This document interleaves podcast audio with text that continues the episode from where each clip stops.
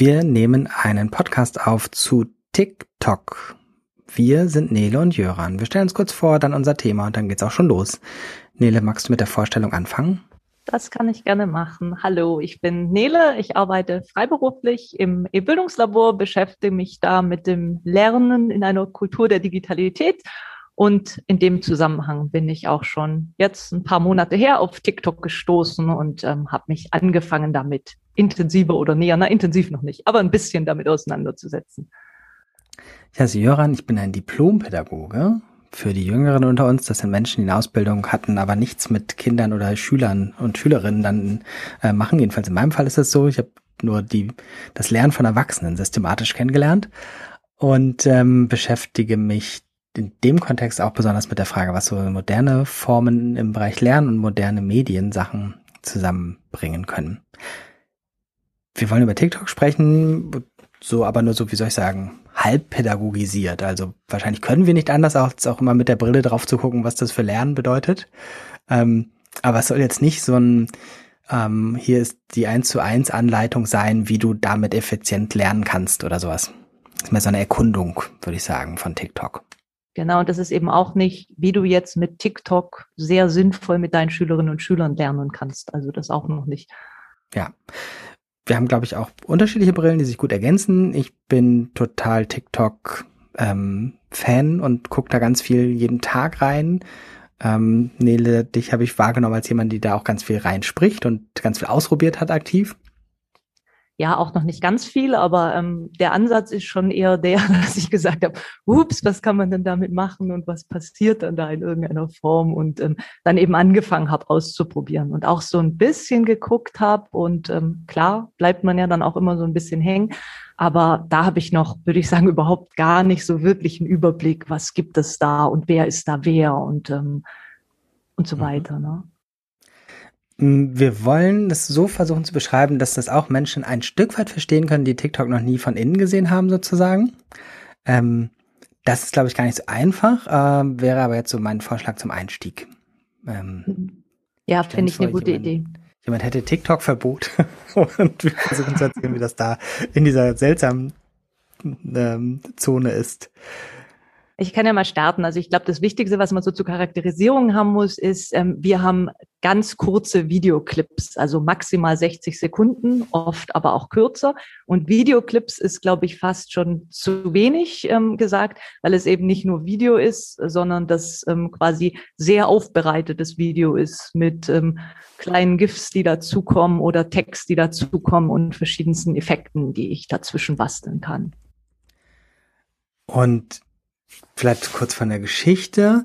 Ähm, ich habe, äh, wir spannen mal die ganze Vorgeschichte, das kann man in Wikipedia nachlesen, dass das früher mal eine andere App war, wo Leute vor allem so, so, so getan haben, als würden sie singen und mit getanzt haben und so weiter. Ähm, meine erste Irritation war, als tatsächlich sehr viel vor, ich schätze mal, zwei Jahren plakatiert war in Hamburg. Ähm, und sozusagen TikTok als eine quasi Anti-Langeweile-App beworben wurden mit hier sind ganz viele lustige kurze Videos. Mhm.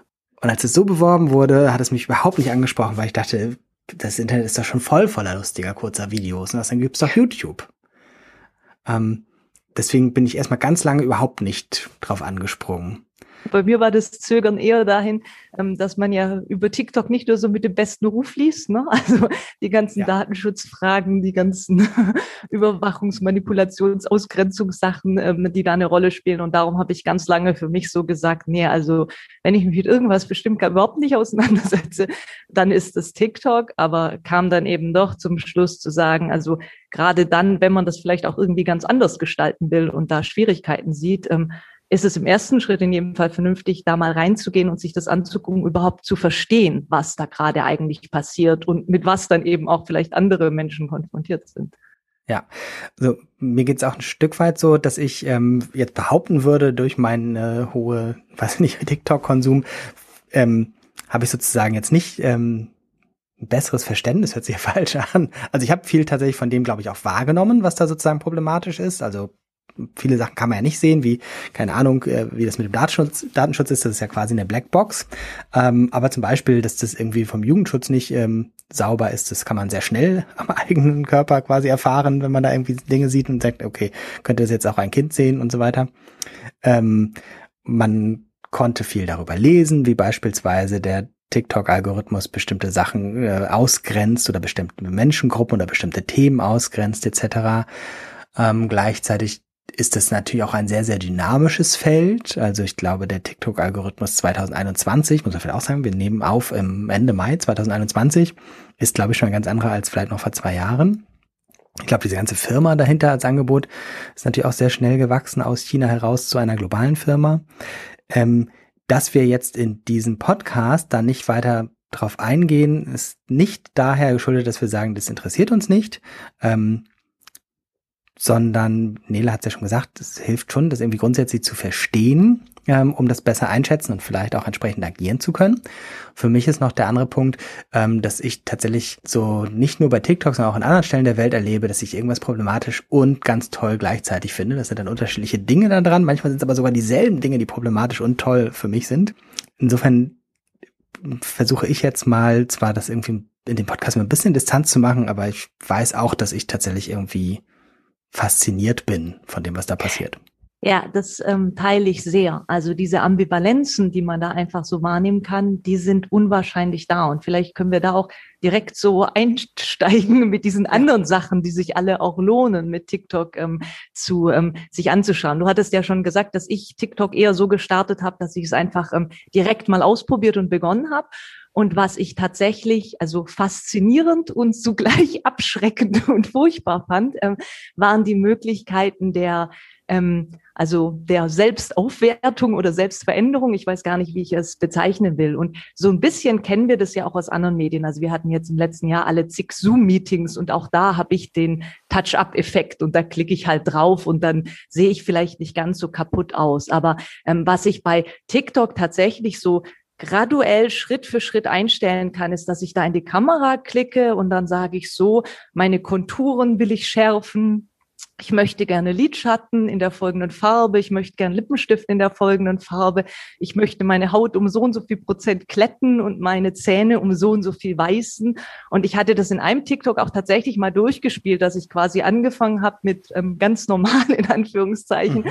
und dann ähm, quasi durchgespielt hat, wie sich sowas verändern kann. Und das ist eine Sache, wo ich, also wo ich auf der einen Seite dachte, Gott, das ist doch furchtbar. Wie wird man da sozusagen fast schon dazu gezwungen, so einem bestimmten Bild zu entsprechen und sich dann so auch darzustellen.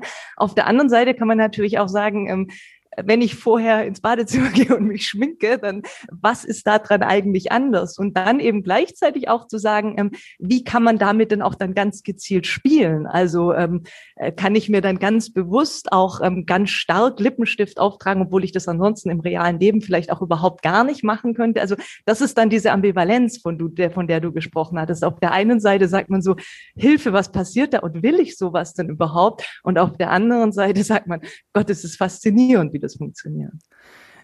Das vielleicht noch für die Leute, die TikTok halt gar nicht kennen. Ähm, diese Videoeffekte sind halt in zwei Sachen für mich äh, auch nochmal wahnsinnig faszinierend. Also das eine ist, es ist unglaublich gut. Also diese App in Sachen Videobearbeitung ist irgendwas, was ich mir zumindest irgendwie für so eine mobile App nicht hätte vorstellen können, aber wahrscheinlich, weil ich immer noch nicht von meinen ganz alten Vorstellungen, dass das alles irgendwie komplizierte große Maschinen braucht dafür loskommen. Die gibt es, aber das sind jetzt halt serverseitig.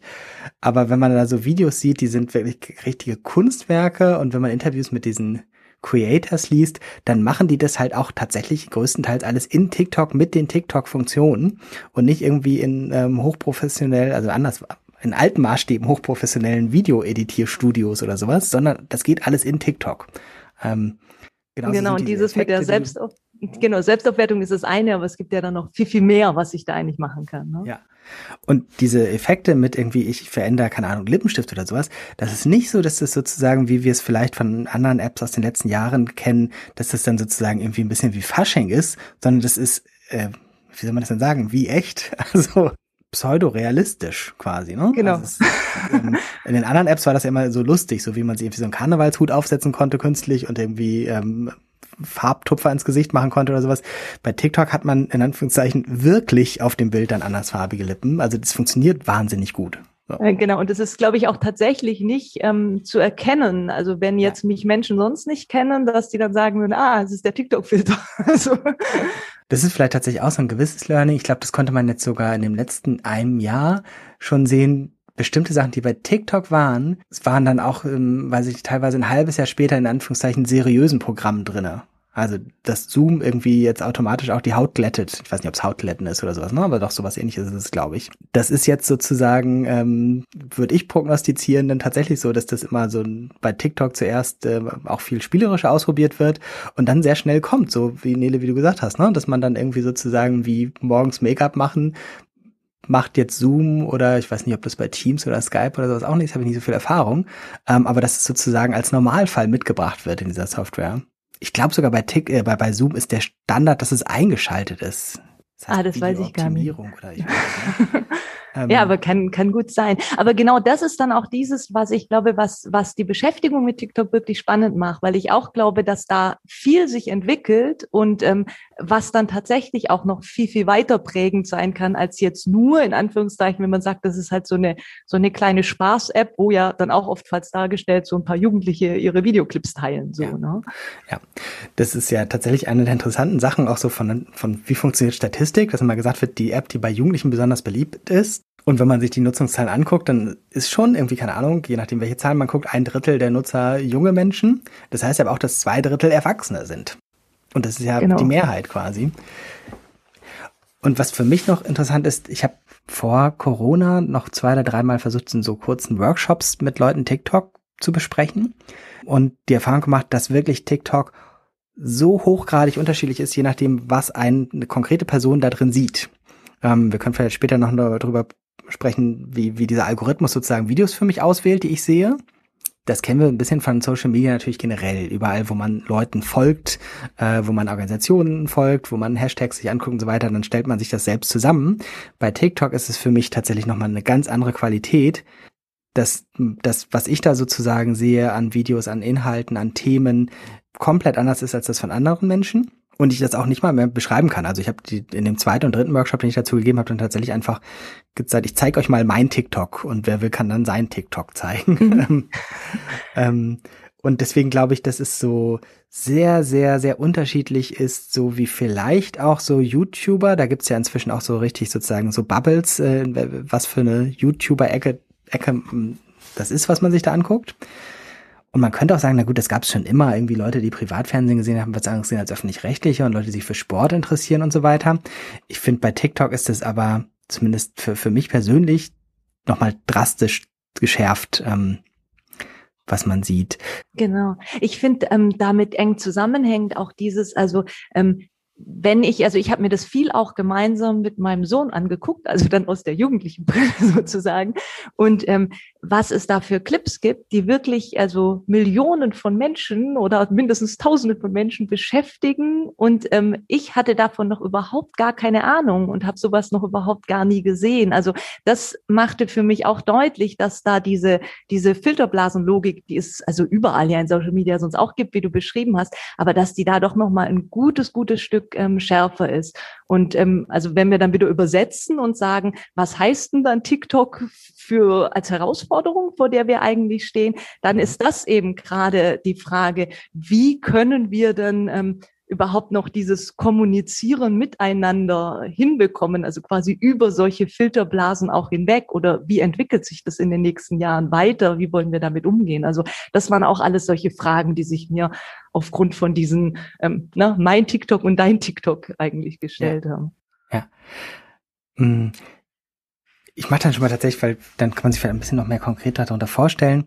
Ähm, was für mich eines der größten Irritationen war, war dieser Empfehlungsalgorithmus, weil der tatsächlich nicht nur empfiehlt, der bevormundet einen komplett. Und bei mir hat es wahnsinnig gut funktioniert. Also wir kennen von anderen Social Media, dass man sich sozusagen so seine eigene Welt da zusammenstellt. Ich sage, ich interessiere mich für diese Themen oder folge diesen Leuten. Ähm, Neil und ich sind jetzt sehr äh, Twitter-affin, da ist es halt so ausgeprägt von der Logik, dass es ja auch nicht ähm, ein Freunde-Netzwerk ist, sondern dass ich für mich zusammenstelle, was interessiert mich, wem möchte ich folgen. Und das gibt es auch prinzipiell bei TikTok. Aber die Voreinstellung, es gibt sozusagen zwei verschiedene Ansichten. Ich kann das sehen, wem ich folge. Und dann werden mir Beiträge von diesen Accounts angezeigt. Oder es gibt die For You Page. also für dich Seite. Und da wird einfach ähm, von dem Algorithmus das, was TikTok mir zeigen möchte oder von dem TikTok meint, was ich wohl sehen will, interessante Unterscheidung dann schon, ähm, mir vorgeschlagen und es orientiert sich nur sehr, sehr lose an dem, wem ich folge. Ich habe mhm. mal dann eine Weile tatsächlich aufgehört, Leuten zu folgen, um zu sehen, ob das irgendeinen Unterschied macht und es hat gar keinen großen Unterschied gemacht. Ähm, und, das und äh, Jurat, fandest du die für dich gut dargestellt? Also ich war bei meiner For You-Page so, dass ich so dachte, oh Gott, was soll denn das? Ähm, also konntest du damit was anfangen mit den Sachen? Weil ich dachte da tatsächlich, Gott, das ist eigentlich doch schlecht. Ich habe immer gelesen, dass, dass dieser Algorithmus so schlau ist und mich direkt erkennt und mir dann gute Sachen ja. vorschlägt. Aber also, also ich dachte eher so, huh, ich habe ihn halt sehr stark tatsächlich gefüttert, also ähm, sehr, sehr großzügig Likes vergeben, was wahrscheinlich dann halt zumindest mhm. ein Material ist, mit dem der Algorithmus was erkennt. Wobei auch schon die anderen Sachen, also ich nehme an, dass der Algorithmus tatsächlich sehr, sehr, sehr, sehr, sehr hart genau guckt, irgendwie, keine Ahnung, wie viele Sekunden, Sekunden gucke ich welches Video an, wann steige ich aus, was gucke ich nacheinander an ähm, und so weiter. Und bei mir war es und ist es weiterhin sehr gut. Also es ist relativ schnell sozusagen irgendwie ein TikTok zustande gekommen oder ein Stream zusammengekommen für mich, der mich auch da gehalten hat, der aber tatsächlich mit der Zeit auch immer weiter ausgebaut hat. Und ich würde sagen tatsächlich, dass ich nicht so einfach sagen könnte, wie es eigentlich dazu gekommen ist, dass ich inzwischen auch aus dem Bereich Y Sachen sehe, wo ich doch nur, keine Ahnung, jetzt machen wir sehr vereinfacht, am Anfang nur Katzenvideos geguckt habe. Mhm. Und dann könnte man sich ja vielleicht denken, ja, wie kommt man denn dazu, dass man ähm, später auch Hundevideos sieht, könnte man sich wahrscheinlich erklären. Aber über die Zeit ist das tatsächlich so gewachsen und der hat mich so gut manipuliert und durchschaut, äh, dass wir bei ganz anderen Themen sind, die halt auch angezeigt werden. Uh, und auch okay. sensible Themen. Also mal das krasse Gegenteil zu sehen von Katzenvideos sind, keine Ahnung, bestimmte äh, Krankheiten oder sowas. Ja, aber dann ist der Schlüssel wahrscheinlich tatsächlich, man, man muss es sich, also man muss viel gucken, viel da rumwischen und liken und dadurch ähm, entsteht dann der Algorithmus tatsächlich, ja. Für, für Leute, die andere Social Media kennen, ist es tatsächlich, glaube ich, ähm, erstaunlich, wie wenig das klassische jemandem folgen ähm, relevant ist, äh, selbst wenn man das noch kann. Mhm. Bei mir ist es jetzt so, dass ähm, also was um zu erzählen, was viel ist. Also ich würde schon sagen, es ist jetzt so, dass ich sagen wir mal ein Jahr lang fast jeden Tag das nutze, naja, vielleicht vier Tage die Woche und irgendwas zwischen, weiß ich nicht, ich habe nicht so eine App dafür laufen, die es misst. Ich würde mal sagen, so zwischen 10 und 30 Minuten. Ja. Ähm, und ich auch total gerne so klassische ähm, alte Menschen äh, Social Media Nutzung und junge Menschen Social Media Nutzung mache, äh, nämlich Leuten was weiterleiten. Ähm, das ist bei TikTok bei mir total häufig, weil ich in meinem näheren sozialen Umfeld ziemlich wenig Leute habe, die auch TikTok nutzen. Ähm, und dann kann man das halt über, keine Ahnung, WhatsApp oder Telegram oder was auch immer man so hat, ähm, bis hin zu, dass ich, wenn ich Menschen in Real Life treffe, ähm, dieses dann doch eher äh, auch wieder junge und alte Menschen beobachte ich haben, dass ich Leuten was zeige auf TikTok so. Ja. Und ich glaube, das ist schon sozusagen das, was, was das so gefüttert hat. Und ich habe wirklich keine Sehnsucht, also ich finde das ganz erschreckend und ambivalent, äh, keine Sehnsucht auf den ähm, Modus umzuschalten, dass da mir gezeigt wird, wem ich folge und deren Videos gezeigt werden. Genau. Also bei mir liegt es zum großen Teil daran, dass tatsächlich also so meine Filterblase, die so meine Freundinnen und Freunde von Twitter, wenn ich sie so nennen will, die sind nicht auf TikTok. Also da sind ja. ganz wenige bisher eigentlich nur da. Und dann habe ich halt tatsächlich so ein bisschen auch so krampfhaft gesucht, wo gibt es denn irgendwie vielleicht Anknüpfungspunkte. Aber darüber kriege ich auch über diese über dieses Folgending ähm, also gar nicht das, was ich dann eigentlich will, weil es eigentlich, also ne, die Menschen, denen ich sonst folge in sozialen Medien, die sind überhaupt gar nicht da.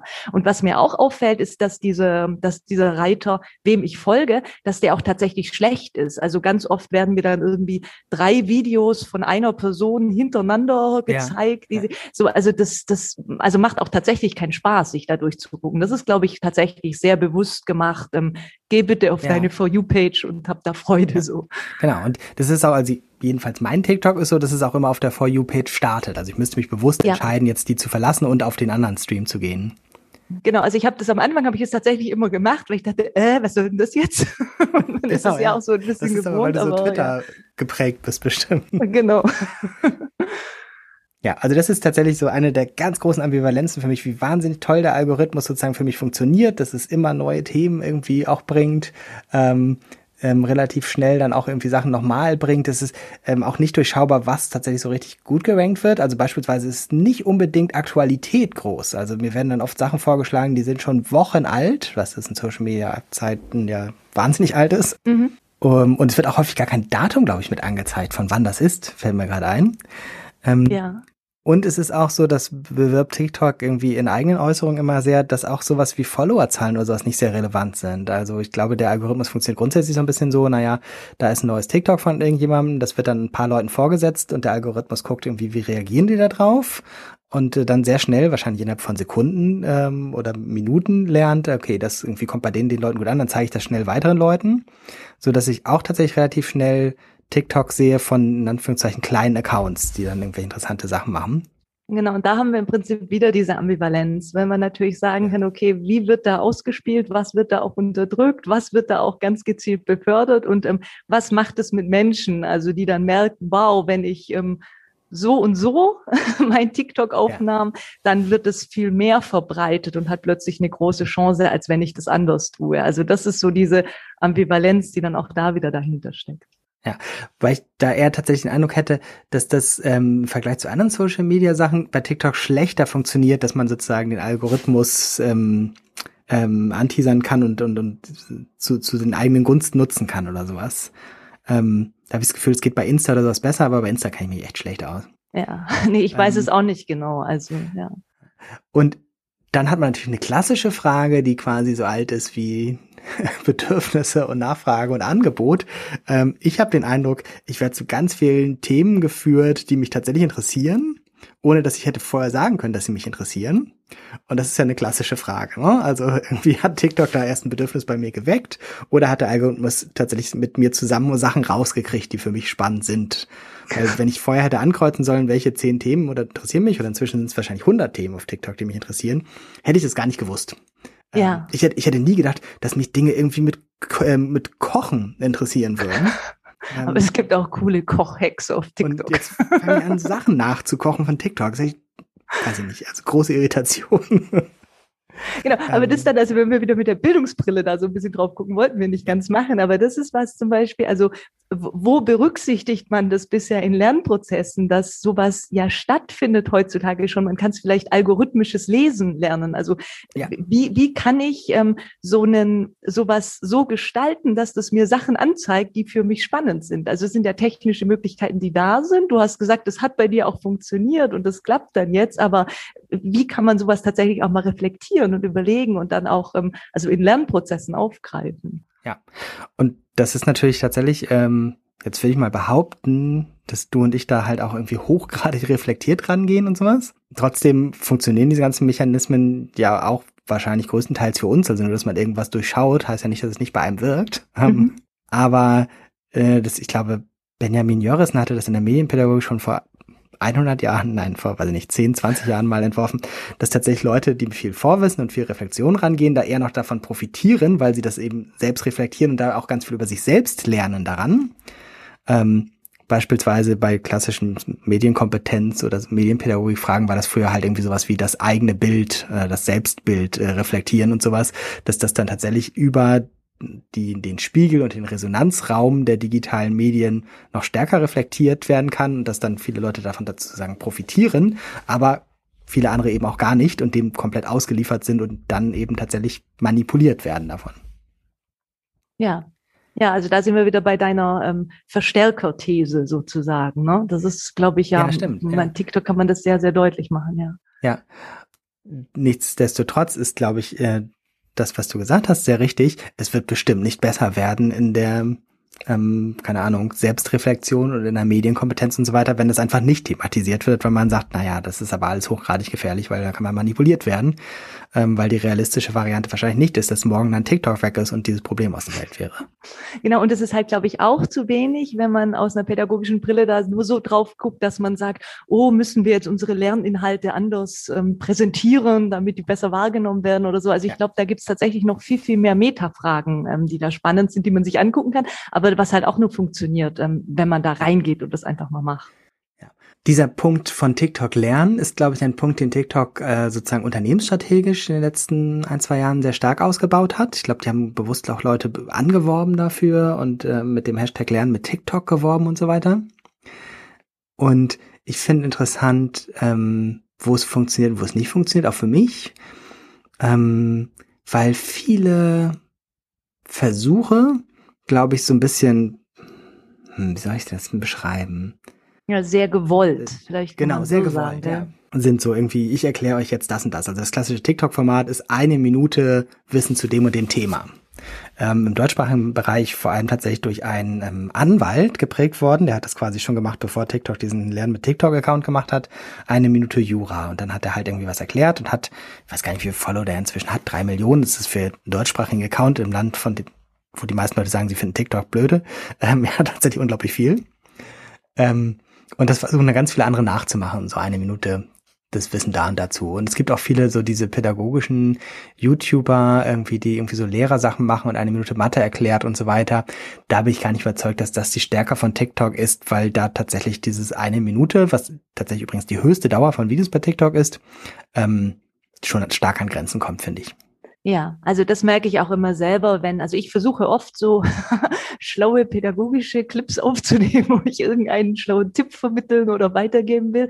Und man kann in 60 Sekunden ja schon was sagen, aber also insgesamt sehr, sehr wenig. So trotzdem hin und wieder finde ich das, wenn, also ich habe jetzt gerade kein Beispiel parat, aber wenn jemand jemandem was einfällt und sagt, so ich erkläre da mal schnell, dann kriegt man doch plötzlich mal was mit. Aber das sind dann meistens nicht die klassischen ähm, Lernen mit TikTok-Clips, ähm, ja. sondern das sind dann eher einfach einfach irgendwelche Menschen, die halt sagen, cool, und hier zeige ich dir mal, was da eigentlich dahinter steckt. Und dann kriegt man nochmal ja. so einen Einblick und sagt, ah, stimmt. Genau, dieses Einblicke kriegen, das finde ich auch total spannend, weil das so ein bisschen natürlich, also weiß ich gar nicht, ob es natürlich ist. Bei mir sind es ganz häufig so die peripheren Punkte, wo ich sagen würde, da hätte ich mich vorher mit gar nicht mit beschäftigt oder sowas, wo man dann sozusagen immer so ganz losen kleinen Einblick kriegt. Und ich finde, das ist häufig mit einem Lernmodell verbunden, dass die Leute gar nicht sagen, ich will euch was beibringen, sondern ich lasse, ihr könnt hier mal gucken, wie das bei mir ist. Also keine Ahnung. Ich habe zum Beispiel einen neuen TikTok-Schwerpunkt seit einigen Wochen, Landwirtschaft. ja. Wo der Algorithmus mich hingebracht hat. Und da sind halt, ich weiß nicht, ob man Bauern sagt. Ähm, das ist, ähm, also sagen wir mal Bauern. Leute können in die Kommentare schreiben, was die richtige Bezeichnung wäre. Ähm, und die erklären ganz viel von ihren Maschinen, wie sie arbeiten, was sie machen, was sie brauchen, äh, wie das funktioniert und so weiter. Ähm, und das erstens, ähm, das an verschiedenen Feldern hilft mir schon, weil eine Frage, die ja du auch schon angesprochen hast, irgendwie, wie weit führt es zu einer stärkeren auch weiß ich nicht, Segregation in der Gesellschaft. In dem Fall hilft es mir tatsächlich, viele Bereiche der Gesellschaft zu sehen, wo ich sagen würde, boah, die habe ich sonst, die würde ich nie wahrnehmen. Also sie wohnen irgendwie in Hamburg unterm Fernsehturm. Äh, für mich irgendwie wachsen Erdbeeren bei Edeka. Ähm, ja. Und ähm, äh, da lerne ich dann total viel kennen, auch so aus anderen Bereichen, ähm, auch aus anderen Ländern. Ähm, und was als Lernmodell da dahinter steht, ist ja eins, was ich für vollkommen unterschätzt, auch im digitalen Zeitalter halte, das ist halt so ähm, Lehrling und Meister, dass irgendwie ein erfahrener Mensch Sachen zeigt. Ja. Ähm, und man zuguckt und äh, das erklärt kriegt. Und es gibt ja ähm, oft auch auf der, der nicht handwerklichen Ebene dieses Modell von Cognitive Apprenticeship. Ähm, dass dann man tatsächlich irgendwie was dadurch lernt, dass man jetzt nicht nur zuguckt, Modeling quasi und nachmacht, sondern auch sozusagen jemand sagt, warum macht er das so und das dabei erklärt und dadurch sozusagen diese sehr stark künstliche Lehrsituation aufhebt, weil das genau. sozusagen genau. im echten Leben zeigt und erklärt. Ja, und in, in 60 Sekunden könnte ich das ja auch gar nicht so überdidaktisieren, wollen wir mal sagen. Ja. Ne? Also da hätte ich ja gar nicht die Zeit. Also da kann ich einfach einfach nur, also halt machen und zeigen, was tue ich hier gerade. Und dann kann man zugucken. Ja, was ich nicht weiß, ob es tatsächlich irgendwie nennenswert passiert, ist tatsächlich, dass da so größere Kontexte geschaffen werden und ich dann diese vielen einzelnen Fetzen irgendwie in einen Rahmen für mich bringe. Mm, das ist wahrscheinlich auch nicht so eine Stärke von TikTok. Ähm, aber da die Welt ja auch noch aus mehr als TikTok besteht, ähm, glaube ich, dass das schon sozusagen irgendwie kleine Bausteine mir liefert. Ähm, und es hat mir auch tatsächlich nochmal für mich im Kopf korrigiert, wie soll ich sagen, ich hatte vorher fast schon eine Verachtung vor allem ähm, Dingen, die irgendwie was mit Learning Nuggets hießen. ja.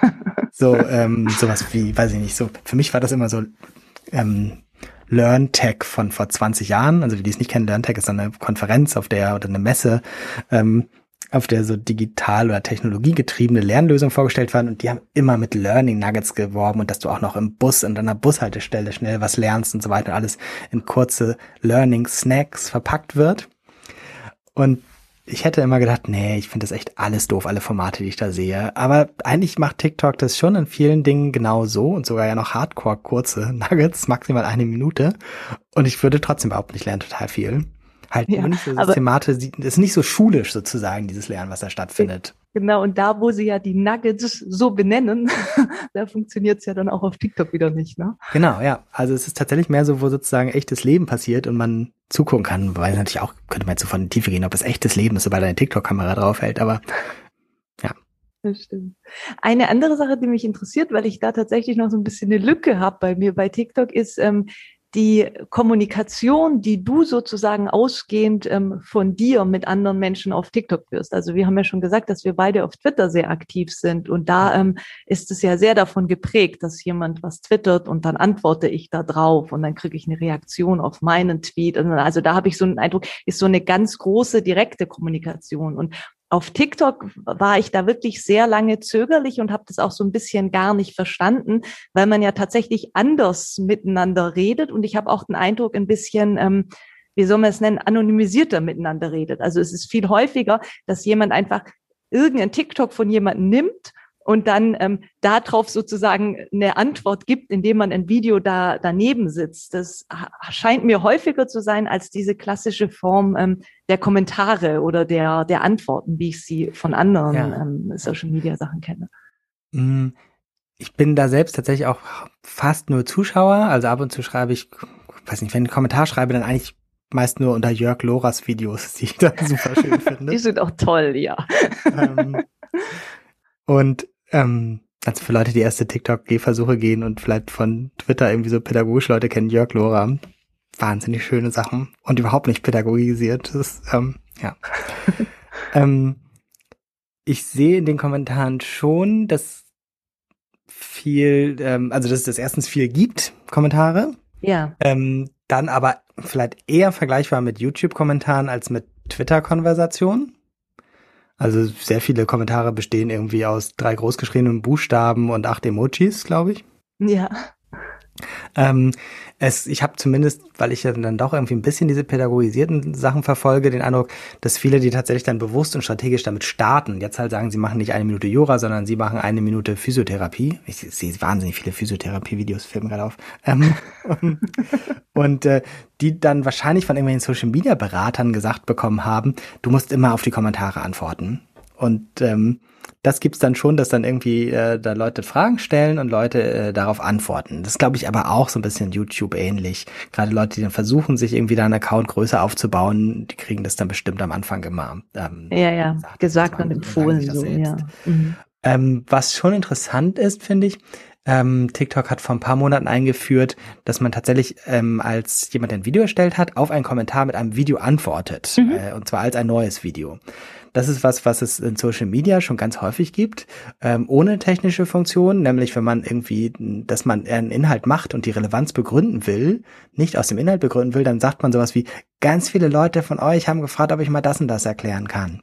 Ja, und ähm, jetzt kann man es machen und sagen, und jetzt, ha, du hast gefragt. Genau. Und jetzt nimmt man sozusagen den Kommentar und äh, dann steht da sozusagen in der Beschreibung des Videos, das ist eine Antwort auf den, den Kommentar und der ist dann tatsächlich auch verlinkt. Also wenn man da drauf geht, kommt man zu der ursprünglichen Kommunikation zurück. Das finde ich äh, schon interessant, weil ähm, man so ein stärkeres Netzwerk der Kommunikation danach verfolgen und, und überhaupt sichtbar machen kann.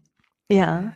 Ähm, ich glaube aber tatsächlich, dass es natürlich viel weniger ähm, als bei, äh, wobei ich auch nicht weiß, ich wollte gerade sagen, weniger als bei Twitter, aber vielleicht ist halt auch dein und mein Twitter nicht ein allgemein verallgemeinerbares ja. Twittern.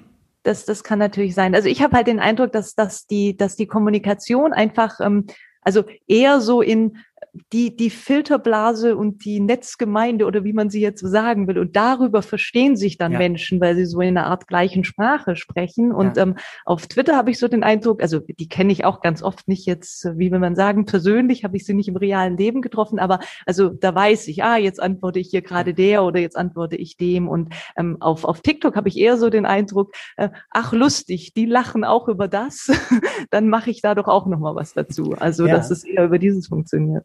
Das, man könnte ja dann tatsächlich die These machen, dass die Kommunikation viel mehr über Inhalte funktioniert als über Personen. Ja. Dass ich mir Ja, oder halt auch so über so, so bestimmte Codes oder ich weiß Ja. nicht, wie man das bezeichnen will, ja. Ja. Das, vielleicht müssen wir das einmal erklären, dieses Remixen oder ähm, Felix Stalder, der das Buch über Kultur der Digitalität geschrieben hat, wäre, würde wahrscheinlich sagen, die Referenzialität, ähm, dass es für mich auch in ungeahnte Größenordnung geht, wie da aufeinander Bezug genommen wird und geremixed wird und so weiter. Also ich habe auf unseren gemeinsamen Notizzettel geschrieben, das ist quasi der vorletzte Schritt zum Verschwinden des Originals. Man hat auf TikTok null das, was man woanders vielleicht Respekt vor Original- und Urheberrecht Ja. und so weiter machen würde. ähm, es ist wirklich nicht die Ausnahme, sondern es ist der Standard, dass man irgendwas nimmt, was jemand anders gemacht hat und es nachmacht. Ähm, beispielsweise. Ähm, gibt es verschiedene Methoden, aber so die- vielleicht die einfachste ist tatsächlich irgendwie, da wird irgendwas witzig gemacht und das mache ich dann, mache ich nach. Also ich teilweise äh, oder größtenteils, glaube ich, schreiben Leute auch gar nicht dazu, wo sie das herhaben oder sowas. Also es ist relativ häufig, dass man irgendwie zehnmal den gleichen Gag über ein paar Wochen gestreut oder ich äh, sehe das dann zehnmal wieder von unterschiedlichen Leuten. Und es wird aber nicht, wie wahrscheinlich im 95 Prozent der Nicht-TikTok-Welt als problematisch und äh, oh, du klaust die Ideen oder du gibst keinen Respekt, also wie sagt man, pays no credit, äh, man sagt nicht, wo man es her hat oder sowas. Ähm, sondern es wird tatsächlich, finde ich, bei TikTok als Normalfall gesehen, dass man Sachen nachmacht.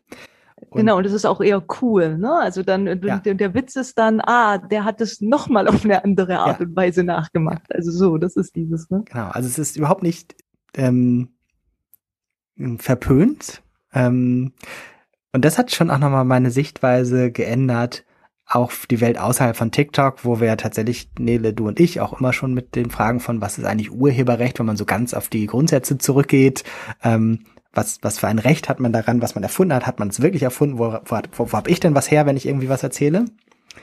Ähm, und da habe ich dann tatsächlich nochmal durch TikTok viel drüber gelernt, drüber nachgedacht, ähm, drüber anders wahrgenommen. Ich habe, glaube ich, das muss so vor zwei Jahren gewesen sein, am Anfang meiner stärkeren TikTok-Aktivitäten, äh, habe ich die Autobiografie von Otto Walkes gelesen.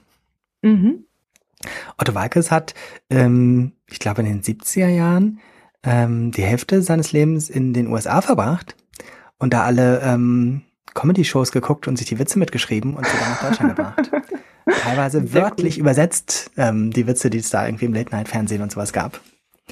Ähm, das heißt, auch die Beispiele, die wir so ein bisschen in unserer Kultur für, für originell und äh, also original, ich damit, äh, halten, sind ja auch überhaupt nicht so. Ähm, Ja, ja. Otto Walkes würden wahrscheinlich jetzt viele Leute sagen, das ist tatsächlich so ein Original und der hat ganz viel geprägt, aber der hat seine Sachen auch von woanders her teilweise Mhm. wirklich wörtlich kopiert oder sowas. Das sieht cool, man bei das TikTok wie unter Brennglas so. Ähm, Ja. Das Und das macht es auch verwirrend. Gell? Also ich glaube jetzt, also wenn jetzt Menschen durch diesen Podcast hier auch so angeregt werden, stimmt, ich gucke mich da mal um. Also das war für mich so, man hat da erstmal Clips und also man versteht überhaupt gar nicht. Also warum soll das Ja. jetzt lustig sein? Und Ja. dann, wenn ich den dritten Clip sehe, so dann sage ich ja. okay. Und es ist da tatsächlich auch so eingebaut. Also beispielsweise ist ein ganz typisches Format, ähm, dass man den Ton von woanders nimmt und ein Video dazu macht. Mhm. Ähm, das ist ein bisschen auch in der TikTok-Historie begründet, ähm, aber halt auch so beispielsweise, ja doch nehmen wir das Klassische, irgendwie man macht mit den Lippen das nach, was jemand anders sagt und dann ist es witzig. Ähm, und ähm, das ist sozusagen, bei anderen Plattformen würde man, äh, keine Ahnung, irgendwas hacken, um das so zu machen. Man müsste irgendwo die Tonspur runterladen und unter das eigene Video legen und so weiter. Bei TikTok ist es eine Funktion, da klicke ich drauf und sage, ich will das machen. Ich will diese Tonspur benutzen und mein Video damit machen. Ja, genau. Also der, der, der Remix ist tatsächlich super einfach. Also das Ja. ist, das ist so, ja.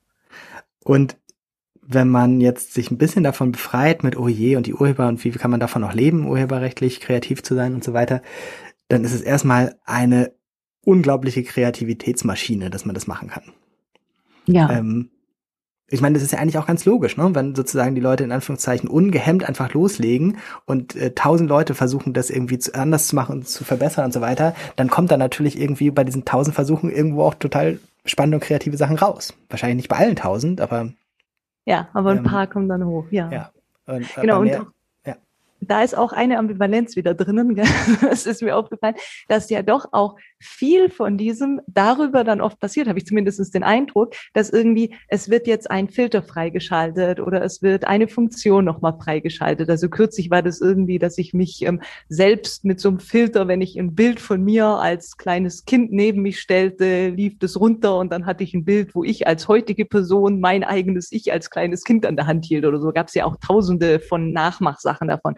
Und im Endeffekt war das einfach eine neue Funktion oder ein neuer Filter, der da war. Und dann ja. fingen die Menschen an, das nachzumachen. Und da kommt dann wieder diese Ambivalenz her. Also man hat diese unglaubliche Kreativität in der Netzkultur, aber gleichzeitig auch dieses, ähm, okay, man hat da doch so eine, so eine Steuerung von oben oder ich weiß nicht, wie man das bezeichnen ja. will. Und mit dem Interesse halt klar, die Leute sollen diese Kreativität ausleben, weil da natürlich auch wieder das Plattforminteresse dahinter steht.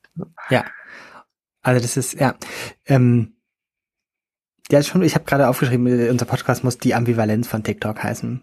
Gibt es einen Plural von Ambivalenz? ja, ne? Ambivalenzen? Ja, ich glaube. Weil man ja, schon bei allen Sachen findet. Ähm, mh, mm, es gibt noch andere Formen, wie sozusagen geremixed wird. Ähm, es gibt eine Sache, ähm, dass man tatsächlich Leute einlädt, ein Video zu machen, ein Duett. Das heißt, irgendwie danach wird das Video aufgespalten. Das Video, was ich als Ursprungsmaterial nehme, nimmt die Hälfte des Bildschirms ein und ich mache die andere Hälfte dazu. Und das ist dann so, kann beispielsweise ein, äh, wie sagt man sagen, ein versetztes Singen sein. Also ich kann das Video ja nehmen, das ist schon zwei Monate alt und ich mache dann sozusagen meine Hälfte dazu. Ähm, aber alles, was sozusagen jenseits von dem eigentlichen Singen gemacht wird, sind halt auch wahnsinnig kreative Formen, die dann da entstehen. Ähm, und teilweise wahnsinnig witzige Formen auch und teilweise wahnsinnig schöne Sachen. Und äh, jenseits meiner Filterblase bestimmt auch ganz schreckliche Sachen. Ja. ähm, man kann das aber tatsächlich als Urheber inzwischen ein Stück weit lenken. Also man kann bei jedem Video, was man macht, einstellen, kann das jemand anders remixen, kann jemand anders ein Duett draus machen und ich glaube auch kann jemand anders die Tonspur übernehmen. Ah, Tonspur habe ich noch gar nicht gesehen, aber ja, kann gut sein. So und auch ansonsten, also ich kann einstellen, keine Kommentare, ich kann einstellen, wer soll das überhaupt sehen. Also da, da sind schon die ganzen Möglichkeiten ja. da. Ne? Und man kann auch äh, einstellen, kann das jemand anders runterladen. Das ist meine Beobachtung aus dem letzten Monat, dass es leider immer mehr Leute einstellen äh, mit dem Runterladen. Ähm, denn eigentlich war das auch sehr stark, dass sozusagen die Leute das TikTok ähm, beispielsweise als App ermöglicht hat, dass man ein Video da rausnimmt und woanders weiterträgt. Also jetzt mal klassisch gesagt, man packt es in seinen WhatsApp-Status. Also ja. Nicht jetzt Links, sondern runterladen und woanders hochladen. Und das hat TikTok ganz anders gemacht als ganz viele andere Plattformen. Also wie gesagt, jetzt habe ich schon achtmal gesagt, dass ich nicht so Insta-konform äh, bin. Man kann bei Insta immer noch nicht einfach das Bild speichern, indem man Speichern drückt, oder? Ich glaube nicht, nee, aber ich bin auch nicht so Insta. Ähm, Oder bei, bei Twitter Videos runterladen muss man halt auch irgendwie eigentlich einen ungewohnten Ja, braucht man irgendeinen Hack dann ne? dazu, ja. ja. Ähm, das heißt, die Plattformen achten eigentlich immer sehr stark darauf, dass es sozusagen innerhalb dieses Kosmos bleibt. Und das hat TikTok zumindest lange Zeit dann eben auch anders gemacht und so gemacht irgendwie, nee, wir finden das gut, wenn das dann auch noch woanders hingetragen wird. Genau, also bei meinen eigenen Videos ist das, glaube ich, sogar standardmäßig eingestellt. Also wenn ich einen TikTok aufnehme, dann ist es automatisch immer, dass es mir auch direkt runtergeladen wird und sozusagen zur Verfügung steht. Ich kann es irgendwo anders dann auch ganz genauso teilen. Ja. Ha. Ganz schön viel. Ähm, viel, ja. ja. Vielleicht noch für die Leute, die sich richtig für, für ganz äh, theoretische Sachen interessieren, ähm, das eben kurz erwähnte Buch von Felix Stalder, Kultur der Digitalität, ähm, habe ich zweimal gelesen. Und nach dem ersten Lesen dachte ich, hm, okay, ich habe ein bisschen was verstanden von dem, was da drin steht. Und dann habe ich es nochmal gelesen, nachdem ich TikTok schon kannte. Und ich habe es so, wenn man es so vereinfacht sagen kann, zehnmal so gut verstanden wie vorher. Weil viele Sachen, die Felix Steiler auf der Theorieebene beschreibt, ähm, wie Referenzialität und Gemeinschaftlichkeit und Algorithmizität prägend sind für ähm, un unser Miteinander, ähm, sieht aus, als hätte Stalder eine Anleitung zu TikTok geschrieben. Er hat es aber schon vorher geschrieben oder sowas. Das fand ich faszinierend. Äh, ah, apropos Anleitung. Ähm, TikTok macht so gut wie keine Anleitung oder sagt sowas wie, es gibt jetzt die und die Funktion neu oder sowas.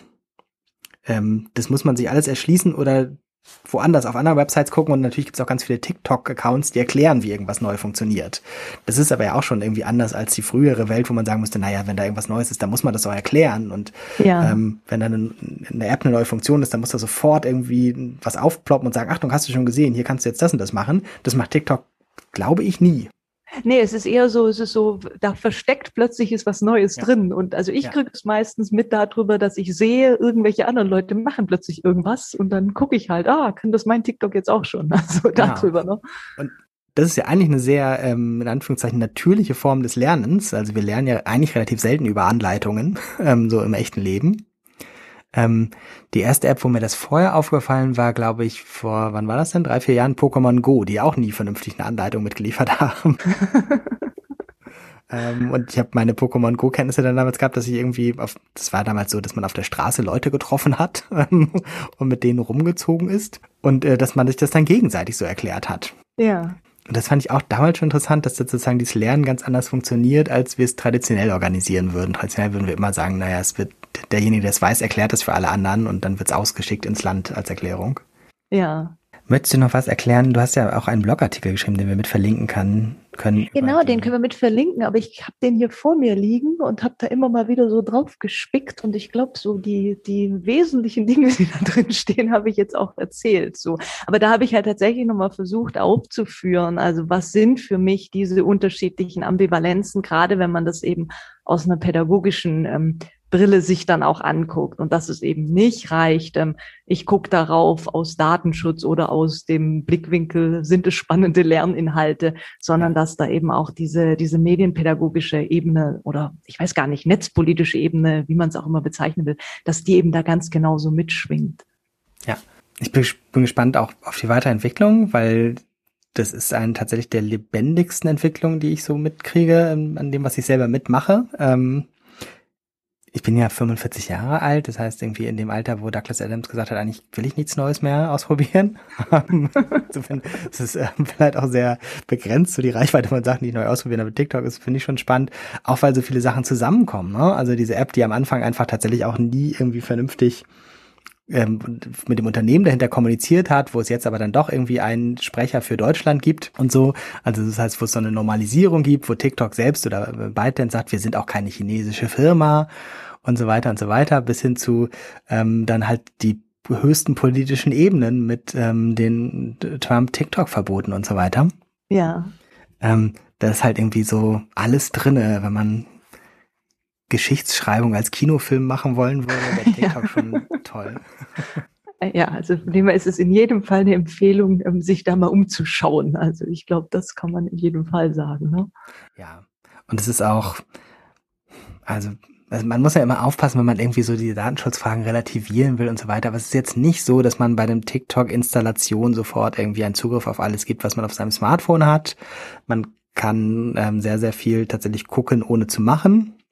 Ähm, man muss schon irgendwie natürlich irgendwie, man muss gar nicht, aber man, man kann sich darüber klar sein, dass auch das, das Verhalten selbst natürlich etwas ist, was man macht. Also wenn ich mir das angucke, bin ich nicht nur passiv, sondern werde dabei beobachtet, wie ich was mache und man kann wahrscheinlich sehr, sehr viel über mich rauskriegen, wenn man weiß, wie lange ich worauf gucke. Ähm, aber es ist jetzt sozusagen nicht so, dass sobald ich diese App installiert habe und geöffnet habe, alles zusammenbricht um mich herum. ähm, na, die Leute, die diesen Podcast hören, haben vielleicht auch nicht diese Angst, aber wer weiß.